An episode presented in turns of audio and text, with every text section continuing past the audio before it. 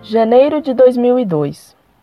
Não sei por ser uma leitura de difícil compreensão, a Divina Comédia, para mim, que sou apenas uma curiosa nos assuntos referentes à história, deixou duas dúvidas que comprometem o meu entendimento a respeito do assunto. Minha primeira dúvida está relacionada ao fato da importância do conhecimento da Divina Comédia, ou parte dela, para a compreensão do homem medieval.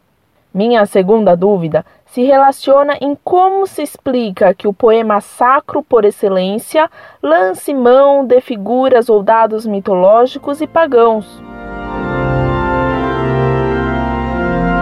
Muito prezada, salve Maria. É com prazer que lhe respondo às suas perguntas, pois que a leitura da Divina Comédia é sempre muito agradável para mim. Dou constantemente cursos sobre Dante, fazendo a leitura comentada do poema dantesco, duas vezes por semana. Sem dúvida, a Divina Comédia permite ter uma certa compreensão do homem medieval, não só pelas informações históricas que nos propicia, mas principalmente porque espelha, sobre muitos aspectos, a cosmovisão tomista e vitoriana típica do medieval. Com efeito, embora seja exagerado dizer, como alguns fazem, que a Divina Comédia apresenta o pensamento da Suma Teológica de São Tomás em versos, em muitos pontos ela dá a argumentação tirada do tomismo, isto sem esquecer que Dante coloca no céu o grande inimigo de São Tomás, Sigurd Barbante, tanto quanto o milenarista Joaquim de Fiore, que ele apresenta como de espírito profético dotato, o que é um absurdo próprio dos beguinos. Mas claramente, Dante utiliza na Divina Comédia a visão de Hugo de São Vítor da felicidade humana, fundamentada na luz e na doçura. Lumen et dulcedo. Isto é, na posse da verdade, lumen, e na posse do bem material, dulcedo. Luz e doçura são as duas coisas que o homem procura sempre. A luz como símbolo da verdade imutável, a doçura, isto é, o bem material, que, sendo proporcionado aos sentidos corporais, se apresenta como proporcionado. Isto é como música doce, visto que música é proporção. Quanto aos elementos pagãos da Divina Comédia, eles se explicam pelo fato de que Dante não era plenamente católico.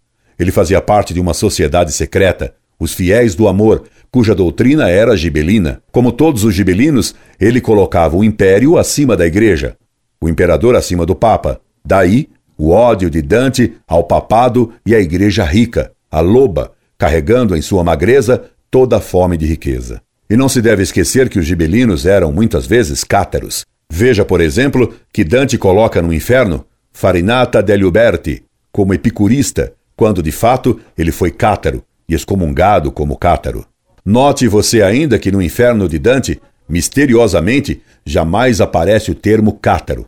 Entretanto, essa era a grande heresia que dominava o tempo em que ele viveu. Até mesmo a colocação dos hereges, e para Dante, hereges eram apenas os materialistas epicuristas, é estranha, pois eles não estão colocados entre os fraudulentos, os enganadores, que pecaram com o intelecto.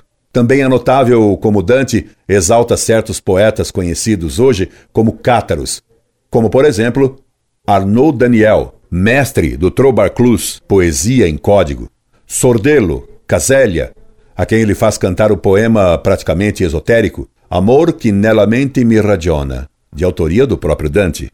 Isso tudo leva a perguntar se, de fato, não haveria algo por trás del velame degli versi strani, você deve se lembrar da passagem famosa: Vós que tendes o intelecto sadio, a doutrina que se esconde por trás dos versos estranhos. É verdade que Humberto Eco tentou demonstrar que por trás dos versos estranhos não havia nada. Mas é verdade também que pelo menos alguns dos próprios discípulos de Eco, que redigiram esse livro, acabaram por admitir que algo de secreto havia, de fato, na Divina Comédia. É o que deixa entrever Maria Pia Posato no prefácio desta obra. L'Ideia Deforme, na página 41. Em suma, Dante era já um humanista e, como humanista, estava imbuído de um amor exaltado pela cultura clássica, e é o que explica a invocação às musas e a Apolo, a citação de Júpiter e de muitos fatos mitológicos. Concluindo, deve-se dizer que Dante, embora tenha muito de medieval, já era também um humanista, no mínimo, precursor do humanismo renascentista inclusive compartilhando, como gibelino, do anticlericalismo e do ódio ao papado dos humanistas do Renascimento. Tendo você outras ideias ou questões sobre Dante, escreva-me, porque este tema me é sempre muito agradável. Incorde Jesus Semper, Orlando Fedeli.